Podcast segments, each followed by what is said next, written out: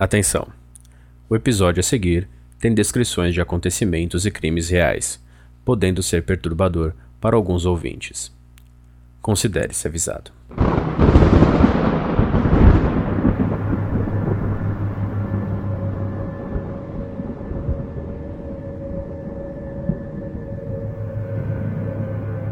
Olá, sejam bem-vindos, estranhos. É bom vê-los novamente. Parece que nossa jornada por São Paulo está terminando. Este é o nosso antepenúltimo encontro para falar sobre os lugares onde não ir na cidade. Então prestem bastante atenção, pois eu deixei os melhores para o final.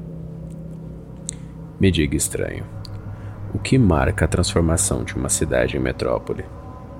Isso mesmo, a construção de seu primeiro arranha-céu. E eu vou lhe contar a mundana e a nem um pouco mundana história do primeiro arranha-céu de São Paulo. O edifício Martinelli.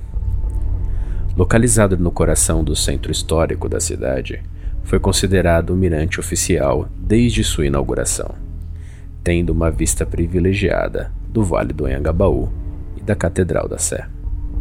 Foi idealizado pelo magnata italiano Giuseppe Martinelli e projetado pelo arquiteto húngaro Vilmos Fillinger. Sua inauguração aconteceu em 1934, mas seu funcionamento data desde 1929. O próprio Giuseppe residia no local, no palacete erguido em sua cobertura, e era um símbolo de luxo e elegância da cidade. Apesar do começo luxuoso, o edifício passou por uma época de decadência. Na década de 50, Giuseppe Martinelli passou por dificuldades financeiras e foi obrigado a vender o prédio.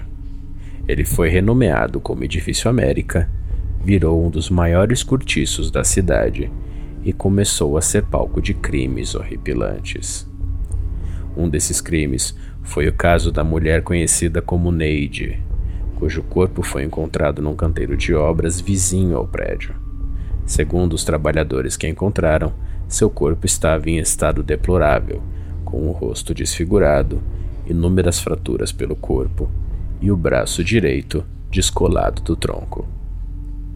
A perícia constatou que o corpo apresentava sinais de esganadura e marcas de choques elétricos nas mãos. Outro caso notável é o de Davilson, um jovem de 14 anos encontrado coberto de ferimentos e com as calças abaixadas até a altura dos joelhos. A autópsia constatou que a causa mortes foi queda de grande altura, mas haviam várias escoriações no corpo não provenientes da queda. O caso foi encerrado como acidente mesmo com populares dizendo que no dia do ocorrido ele participava de uma das corriqueiras orgias que aconteciam no apartamento do prédio. Uma jovem de 17 anos, de nome Rosa, foi encontrada morta em um dos bancos vizinhos ao prédio. Um funcionário do edifício fazia hora extra quando ouviu um grande barulho na rua. Foi até a janela de seu escritório no segundo andar e viu o corpo da moça caído no térreo. Outros crimes bárbaros que estão no histórico do local são o assassinato do garoto Davi, cujo corpo foi encontrado no fosso do elevador. Seu assassino confesso foi o criminoso conhecido na época como Meia-Noite. Outro crime foi o caso de Maria Teresa, uma jovem que foi estuprada e brutalmente assassinada por cinco bandidos em um dos apartamentos. Em 1979, a prefeitura da cidade desapropriou e revitalizou o prédio, transformando-o num moderno condomínio comercial e sede de diversos órgãos públicos. Também foi retomado o antigo nome, Edifício Martinelli mas crimes tão hediondos deixam marcas, cicatrizes. E essas cicatrizes não somem mesmo após a revitalização de suas estruturas. O ambiente do edifício é estranho. Mesmo modernizado, seus corredores parecem pressionar a realidade, quase como querendo engolir quem passa. O ar é espesso, em alguns pontos, estranhamente frio. E com um histórico tenebroso como esse, é óbvio que não demorou para seus frequentadores começassem a presenciar eventos estranhos dentro das dependências do edifício. Há relatos de avistamento de uma jovem que passa correndo pelos corredores, saindo de lugar nenhum e sumindo quando se aproxima de uma das paredes. Os antigos funcionários juram que é a menina Maria Teresa. Frequentadores também escutam vozes estranhas e sussurros dentro do elevador, como se alguém falasse pelo lado de fora da cabine. Seria esse o lamento sobrenatural do menino Davi? Há também o avistamento de uma mulher loira sem rosto que caminha no prédio à noite.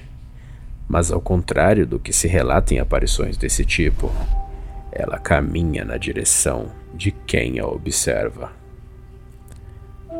Agora, vou contar sobre os relatos que eu mesmo ouvi.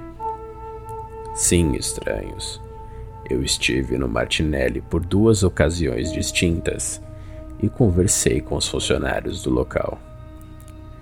Duas copeiras me relataram que existe um local onde se guardam taças, copos e louças, cujos armários devem ficar trancados com cadeados, senão as portas se abrem sozinhas e as louças estranhamente caem no chão.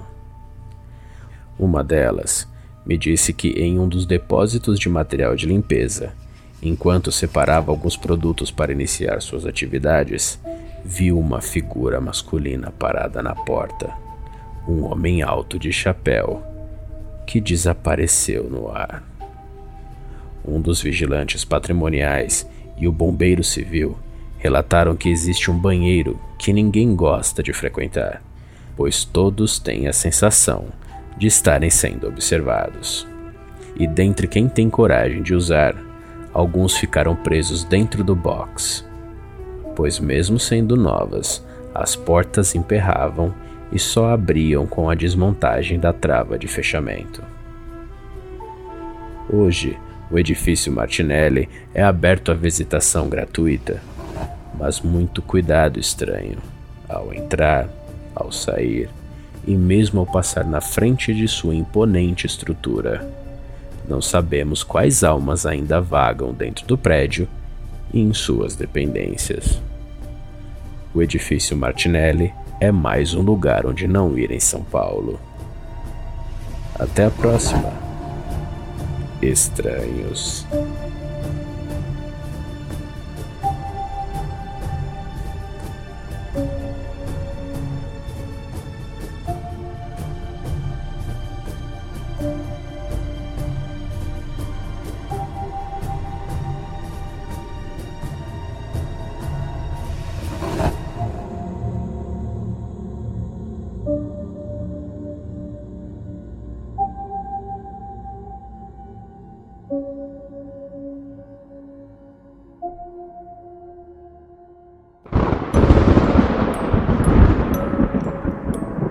Mistérios Narrados é um podcast do feed do Papo de Louco, criado e produzido por mim, Thiago Souza, e editado por Luciano Munhoz. Não se esqueça de nos seguir no Facebook, Twitter e no Instagram. Se gosta do Mistérios Narrados e quer enviar sugestões ou tem interesse em parcerias, entre em contato pelo e-mail contato@papodelouco.com. Até a próxima. Estranho.